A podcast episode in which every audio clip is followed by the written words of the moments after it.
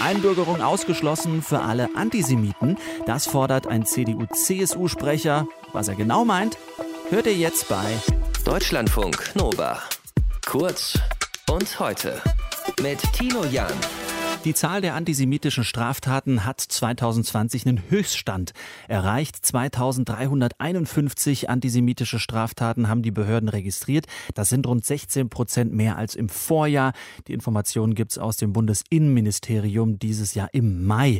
Auch der innenpolitische Sprecher der CDU-CSU, Matthias Mittelberg, der sieht in antisemitisch gesinnten Menschen ein Problem. Ein Problem, das er dadurch in den Griff bekommen möchte, dass er das Staatsangehörigkeitsgesetz ändern möchte, also die Regeln, nach denen Menschen eingebürgert werden. Was er da genau fordert und warum, sprechen wir mit ihm drüber. Schönen guten Tag, Herr Mittelberg. Guten Tag, hallo. Was konkret im Staatsangehörigkeitsgesetz wollen Sie ändern?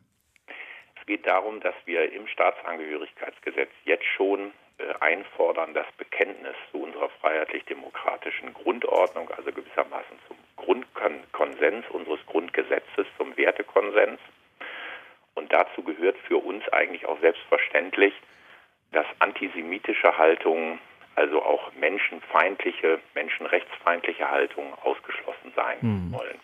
Nun hat es in der jüngeren Vergangenheit ja auch wirklich Anlass gegeben, gerade auch bei äh, Gruppen, ich sage das ausdrücklich, von äh, Personen, die äh, Zuwanderer sind oder einen Zuwanderungshintergrund haben. Und vor dem Hintergrund stellt sich gerade auch bei der Einbürgerung die Frage, äh, diesen Punkt noch einmal klarzustellen und das sicherzustellen, dass wir nachher vermeiden, dass Antisemiten in Deutschland eingebürgert werden.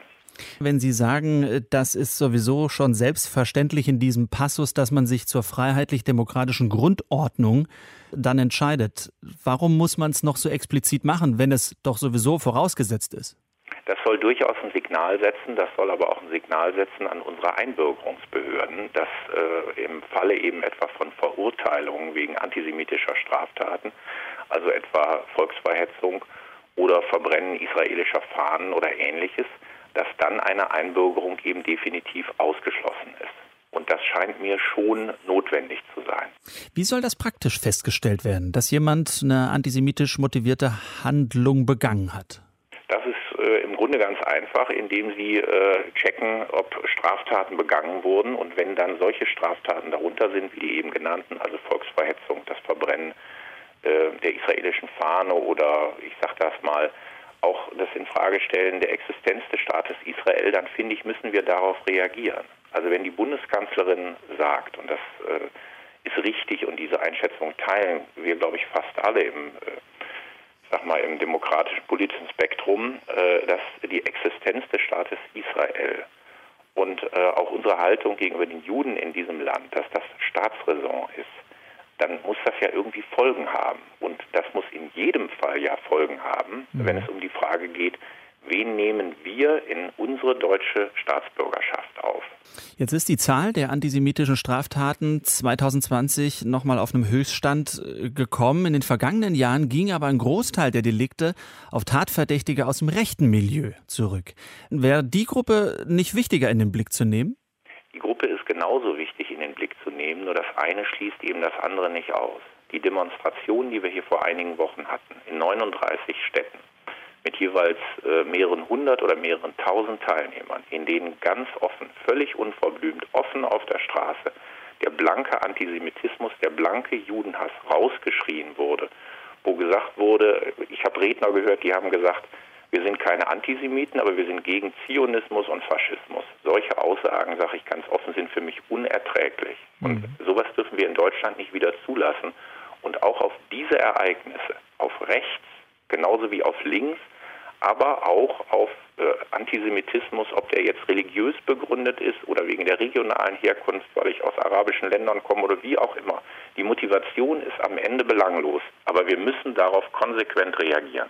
Es gibt in dem Staatsangehörigkeitsgesetz keine Erwähnung bisher einer speziellen Gruppe, also zum Beispiel Antisemiten, auch äh, werden jetzt zum Beispiel Feinde von Homosexuellen nicht erwähnt oder antimuslimische Menschen. Könnten Sie nicht auch verstehen, dass die dann anfangen zu sagen, ja, das muss aber auch ins Gesetz rein?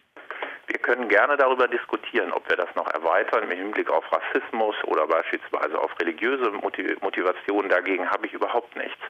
Aber für mich ist ja doch klar, dass wir gegenüber äh, den Juden und dem Staat Israel wirklich eine ganz besondere Verantwortung haben. Ich wiederhole das nochmal. Die Kanzlerin hat völlig zu Recht in Israel vor der Knesset betont, das ist deutsche Staatsräson, dass wir den Staat Israel nicht in Frage stellen. Dann können wir aber nicht zusehen, wenn das hier offen auf der Straße von Tausenden rausgebrüllt wird. Und dann können wir auch nicht zusehen, wenn am Ende auch der ein oder andere von denen sich hier um Staatsbürgerschaft bewirbt. Dann müssen wir darauf reagieren und eine klare und unmissverständliche Antwort geben.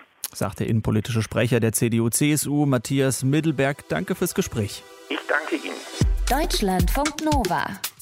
Kurz und heute.